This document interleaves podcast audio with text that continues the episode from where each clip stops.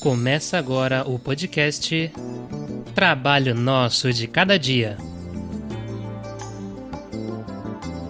A força trabalho está para Marx, a pulsão para Freud e a carga psíquica do trabalho para Dejurs. Será o trabalho apenas um fazer que está limitado à assimilação de uma técnica?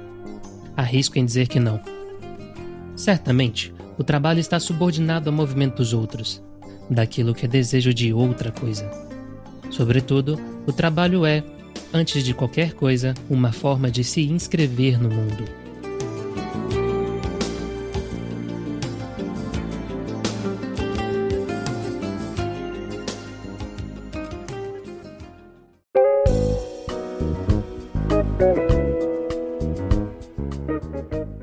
Olá pessoal, eu me chamo Andréa Tierno e hoje eu tenho a satisfação de estrear o podcast Trabalho Nosso de Cada Dia. O nosso primeiro episódio hoje vai falar a respeito do prazer e do sofrimento no trabalho. Para conversar comigo sobre esse assunto, eu convidei a psicóloga Adriana Saraiva. Adriana é psicóloga organizacional e também atua como psicóloga clínica com a abordagem psicanalítica. Adriana, seja muito bem-vinda. Obrigada por ter aceitado o meu convite. A palavra é sua. Oi, Andréia. Muito obrigada, viu, pelo convite. É uma satisfação estar aqui compartilhando um pouquinho da minha experiência, da minha vivência enquanto psicóloga organizacional do trabalho. Tenho certeza que vai ser um bate-papo muito rico e muito bacana. Muito obrigada, viu? Então vamos lá. É, eu queria saber de você que função importante cumpre o trabalho na vida das pessoas. Olha, essa pergunta é muito boa, né? Por quê? Se a gente parar para pensar que a gente passa muito mais tempo no nosso ambiente de trabalho, trabalhando de fato, né, do que com a nossa própria família, Daí a gente já vê o grau de importância que o trabalho ocupa na nossa vida, né? Freud já dizia: o homem se realiza no amor e no trabalho. Então, por exemplo, quando alguém pergunta pra gente, né, o que, que você é? O que, que normalmente a gente responde? Ah, eu sou psicóloga, eu sou médico, secretária, recepcionista. A gente nunca responde, ah, eu sou mãe, sou filha, sou esposa. Então, qual que é a importância do trabalho na nossa vida, né? Ele está muito atrelado à questão da identidade, do pertencimento, né? Porque o trabalho ele possibilita que o indivíduo assuma esse papel dentro de um grupo maior. Então, o que, que a gente vai se dando conta? Que não tem como separar, né? não tem como reproduzir, nem no campo científico, nem no campo profissional, a separação das esferas. Né? Não consigo separar a esfera pessoal da esfera profissional. Daí vem a grande importância do trabalho na vida das pessoas. Essa questão de pertencimento, de identidade é algo muito forte. Bom, é certo afirmar que o trabalho não é um lugar apenas de sofrimento ou apenas de prazer, certo? Neste caso, quais são as principais fontes de sofrimento então no trabalho? Certíssimo, certíssimo afirmar, porque Deus me livre se o trabalho fosse apenas lugar de sofrimento, né? Já pensou? Ninguém trabalharia. e se fosse só prazer também, não se chamaria trabalho, né? Então eu vou falar um clichê aqui para vocês. A maior fonte de sofrimento no trabalho está intimamente ligada com nossos propósitos, né?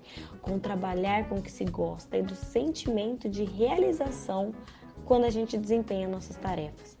Então, no mundo corporativo, por exemplo, uma situação clara, geradora de estresse e sofrimento, diz muito respeito à cultura e o clima organizacional.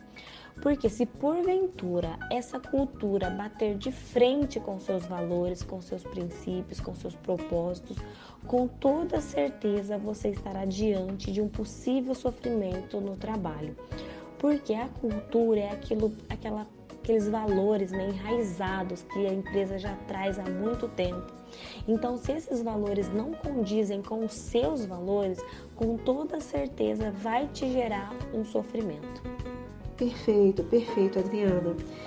Mas então, é, em que circunstâncias se experimenta o prazer no trabalho? Né? Já que a gente não só vivencia o sofrimento no trabalho. E como é que é possível potencializar esse prazer? É possível? várias circunstâncias, né? A gente pode experimentar o prazer no trabalho. Como eu respondi na sua pergunta anterior, é, quando a gente se sente pertencente, quando a gente se sente útil, quando a gente vê que o nosso trabalho é valorizado, a gente sente prazer no trabalho, né? Quando mostra que a gente está ajudando alguém, quando a gente não é só um, apenas um número ali. Então, isso é uma situação geradora de prazer no trabalho, né? Obviamente que é, como eu até brinquei, né? Se fosse só prazer, não se chamaria trabalho. Mas no trabalho a gente vai enfrentar dias adversos, né? Nem todos os dias serão mar de rosas, terão dias extremamente desafiadores.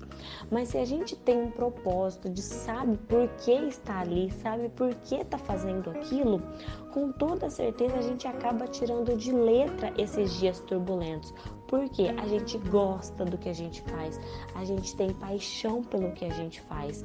Então, e, e é super possível potencializar, né?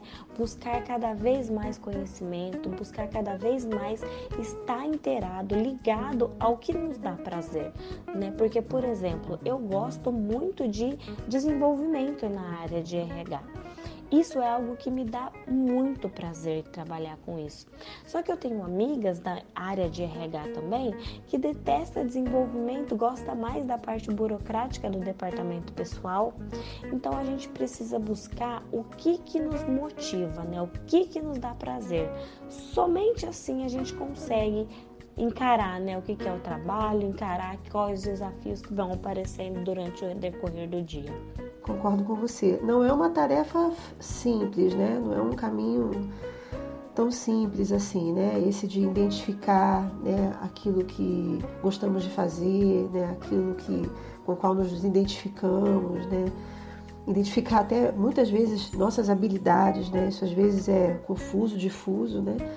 E além de uma dificuldade é, individual né, de cada sujeito, também é, a coisa também se torna um pouco mais complexa porque vai esbarrar na própria organização do trabalho, né?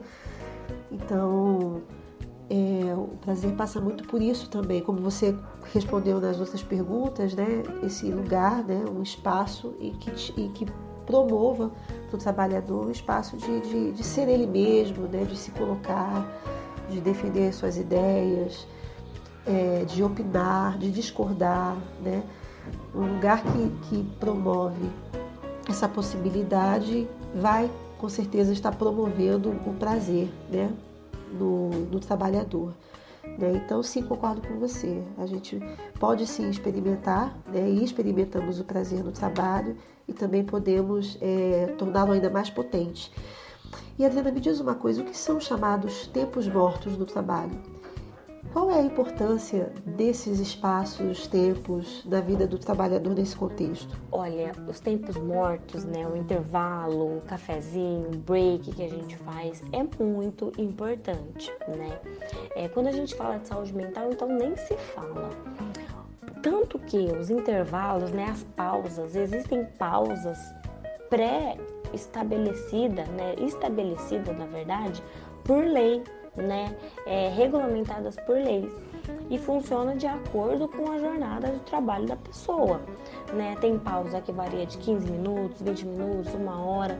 Então é muito importante, né? É bom para reduzir o estresse, para melhorar a qualidade de vida dos funcionários, aumenta a produtividade. Quando a gente está muito focado, né, que a gente está lá concentrado fazendo alguma atividade, e a gente já tentou, tentou, tentou e já tá dando erro. E sempre é bom parar, respirar, né? Oxigenar as ideias e a gente sempre volta é, mais tranquilo, mais sereno. Então, por isso que é muito importante, né? Contribui para o nosso aumento da nossa produtividade e também para a gente não ficar tão bitolado, né? É, sair um pouco né, da esfera profissional, do ambiente profissional é fundamental para manter né, em equilíbrio a nossa saúde mental. Sim, sem dúvida, Adriana. É, é o momento do respiro, né?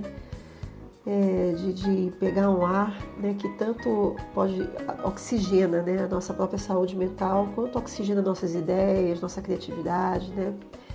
Enfim, muito legal. E Adriana, olha só, me diz uma coisa: a pressão pelo aumento da produtividade cada dia mais, cada vez mais, inclusive com a pandemia, essa mudança né, que houve é, no trabalho, né, de migrar né, o, nosso, o, o nosso espaço de trabalho para dentro de um computador, para o trabalho remoto, né? Então, aumento de produtividade, inclusive exigindo é, de forma equivocada né, do trabalhador que ele produza ainda mais, que ele responda ainda mais no, no trabalho, né, já que ele está no ambiente da casa dele, com o computador, então talvez um pouco mais invasivo a coisa ficou, né? É, a necessidade de bater metas também, né? exigências que fazem parte do mundo corporativo, são situações que podem ser entendidas como fatores de risco, capazes de desencadear doenças psíquicas? Olha, pressão não é legal, né? Em nenhuma esfera da vida, tanto no, no pessoal quanto no profissional. É, apesar de ter aquelas pessoas que falam, ah, eu funciono melhor sob pressão. Será mesmo, né? É bom passar por uma análise. Mas hoje a gente está no mercado cada vez mais competitivo, né? Então a pressão aumenta. É pressão no trabalho, é pressão em casa, é a nossa pressão interna, né? Porque a gente quer dar cada vez mais de nós mesmos, quer dar o melhor que a gente tem super normal isso, né? Mas hoje, manter uma carreira estável é muitas das vezes sinônimo de estresse, de ansiedade, de vários outros tipos de sofrimento mental. Então, isso acaba por prejudicar a saúde mental no ambiente de trabalho, né? Antigamente, né, quando surgiu a psicologia organizacional do trabalho, ainda estávamos naquele modelo muito taylorista, né, do que produzir, produzir, produzir e dane-se o colaborador, né, e dane-se o funcionário. Ninguém tinha esse olhar mais humano para a pessoa, né? Com o passar do tempo, foram percebendo o que que nós estávamos lidando com máquinas, né? São seres humanos com gostos, com sentimentos, com emoções. Então passaram a perceber que o colaborador ele precisa trabalhar motivado, por exemplo, né? Então é, a gente não pode atribuir também ao fato de que o colaborador, as doenças psíquicas, elas são desencadeadas no ambiente de trabalho, né? Até mesmo porque o indivíduo ele está inserido em vários outros contextos. Todavia, a empresa ela tem, ela pode e tem um papel muito decisivo na questão do diagnóstico, né? E além dos diagnósticos, na medidas preventivas para evitar problemas emocionais dos colaboradores. Mas me diz uma coisa, é, qual é o impacto do sofrimento patogênico sobre o sujeito e sobre a própria organização? Olha, primeiro que a organização, o que, que ela visa? O que, que uma empresa visa? Lucro, não é verdade? É, o sofrimento para o colaborador, para o indivíduo, a gente nem precisa citar, né? Todos que a gente já está cansado de saber. Mas, é, e para a empresa, né? Como que fica a organização? E um dado, eu até trouxe um dado aqui para vocês, não é nem um dado muito atual, né? Ele é de 2016, mostrou que 75 mil pessoas foram afastadas do trabalho por conta da depressão. Já no ano seguinte, em 2017, quase 40% de todas as licenças médicas apresentadas no INSS tinha como motivo o transtorno depressivo. Então, se a gente parar para pensar, 2017, hein? 17, 18, 19, 20, 21, quatro anos depois, com toda certeza, essa porcentagem já aumentou. Se a gente não tivesse passado por dois anos de pandemia, né, estamos passando ainda, esse número com toda certeza também teria aumentado. Só que a pandemia com toda certeza potencializou, né? A gente vê muito, muito, muito transtornos depressivos aparecendo durante a pandemia. E, sem contar, né, falando de, da questão de lucros da empresa. Uma, uma pesquisa feita também pela OMS estimou que os transtornos depressivos custaram, pasmem, um trilhão de dólares à economia global a cada ano de perda de produtividade. Então, para a empresa, não é vantajoso ter um colaborador afastado. Já não, é, já não é vantajoso ter afastado por nenhum tipo de problema, né? Quando a gente fala de um transtorno mental, acaba sendo muito mais difícil. Por quê? Não é um transtorno palpável, né? A gente não consegue enxergar essa doença. Então, acaba sendo um pouco mais difícil a tratativa. Só que as empresas, felizmente, já perceberam que ter um colaborador afastado por conta de um problema depressivo, por conta de um transtorno mental, é um prejuízo muito grande para a organização. Então hoje eles estão procurando né, medidas de prevenção. Né? Tem empresas que tem, trazem palestra, tem empresas que trazem informativos. Tem uma empresa grande, né, se eu não me engano é a Ambev, hoje ela já tem uma diretora de saúde mental no cargo, né? Olha como que a saúde mental está sendo vista de forma importante dentro do, do mundo corporativo que continue assim, né? Só assim que a gente vai conseguir mudar a nossa realidade em se tratando de saúde mental no ambiente corporativo. É, sem dúvida, mais do que nunca a gente está precisando dessa mudança de olhar, né? Que mais empresas se sensibilizem né? e ofereçam esse tipo de assistência né, para os seus colaboradores. E, bom, a gente está quase finalizando aqui né, o episódio. Queria te fazer uma última pergunta então. Qual é o papel do psicólogo dentro da organização, frente a essas questões relacionadas ao prazer e sofrimento no trabalho? Então, quando a gente fala do papel do profissional de psicologia dentro de uma organização, é, pode trazer algumas dúvidas, né? Principalmente para os recém-formados, né? Eu recebo muita dúvida do tipo, nossa, mas o que, que faz um psicólogo dentro de uma organização? Né? Vocês fazem atendimento clínico? Como que é?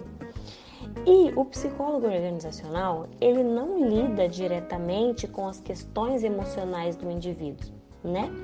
É, apesar do que dentro de uma organização o psicólogo ele é uma referência em saúde, mas ele não tem essa função, né? A gente não tá ali para clinicar, é, nós estamos ali para analisar, compreender como que o indivíduo interage, as dimensões da vida da pessoa, dos grupos, das organizações. A gente constrói estratégias, procedimentos para promover, preservar, reestabelecer a qualidade de vida, o bem-estar do indivíduo dentro da organização, sem abrir mão, obviamente, né, da produtividade. Por quê? O foco né, do mundo corporativo é a produtividade. Só que nós estamos lá justamente para humanizar essa área, né? A gente não pode só pensar em produtividade, como eu já falei para vocês, né? Antigamente naquele modelo taylorista que era só produtividade já caiu por terra, né? Empresas que não busquem olhar para o indivíduo enquanto ser humanos estão fadados ao fracasso, né? Ninguém vai suportar trabalhar numa empresa em sistema de escravidão, por exemplo, né? Então, que, qual que é o papel do psicólogo? A gente pode acolher, a gente pode orientar, a gente pode aconselhar, a gente busca soluções para o indivíduo. Nós podemos, inclusive, encaminhar algum funcionário para psicoterapia. Né? É, obviamente que a gente não vai encaminhar para nossa psicoterapia caso o psicólogo organizacional também seja psicólogo clínico, né? Mas a gente pode encaminhar para um colega, então a gente pode é, atuar também na mediação de conflitos. Então, o papel do psicólogo dentro de uma organização é muito grande, né? É, lembrando que nós não fazemos atendimento clínico. Mas aí você me pergunta, ah, mas esse acolhimento, essa orientação funciona como uma psicoterapia breve, por exemplo? Na definição, pode até ser que sim, né? Mas eu não gosto muito de usar o termo psicoterapia dentro do ambiente organizacional. Então, o profissional ele está lá para analisar, né, como que o profissional está, como que o funcionário está diante da sua produtividade sem deixar de lado a sua qualidade de vida. Adriana, eu quero te agradecer, tá, pela sua participação, sua contribuição, que foi bastante assim importante. Né? Você trouxe muitas informações interessantes, assim. Quero te agradecer muito, tá, por ter aceitado mais uma vez aqui. Agradeço, né, por ter aceitado o convite que eu te fiz. E também queria aproveitar para perguntar se você não quer divulgar algum contato seu, alguma página que você tenha nas redes sociais para os nossos ouvintes poderem te, te acompanhar, enfim, caso alguém tenha interesse de entrar em contato com você. Ah, eu que agradeço, viu? Foi muito bacana. E eu vou aproveitar para deixar os meus contatos, tá? Meu Instagram é o adrianasaraiva.psico. O meu e-mail é adrianasaraivapsi@gmail.com. Né? Além de psicólogo organizacional, eu também atuo na clínica com abordagem psicanalítica. Então, quem se interessar pode entrar em contato, tá bom? Muito obrigada, pessoal, e até uma próxima. Obrigada, Adriana. E aos ouvintes, até o próximo episódio. Tchau, tchau.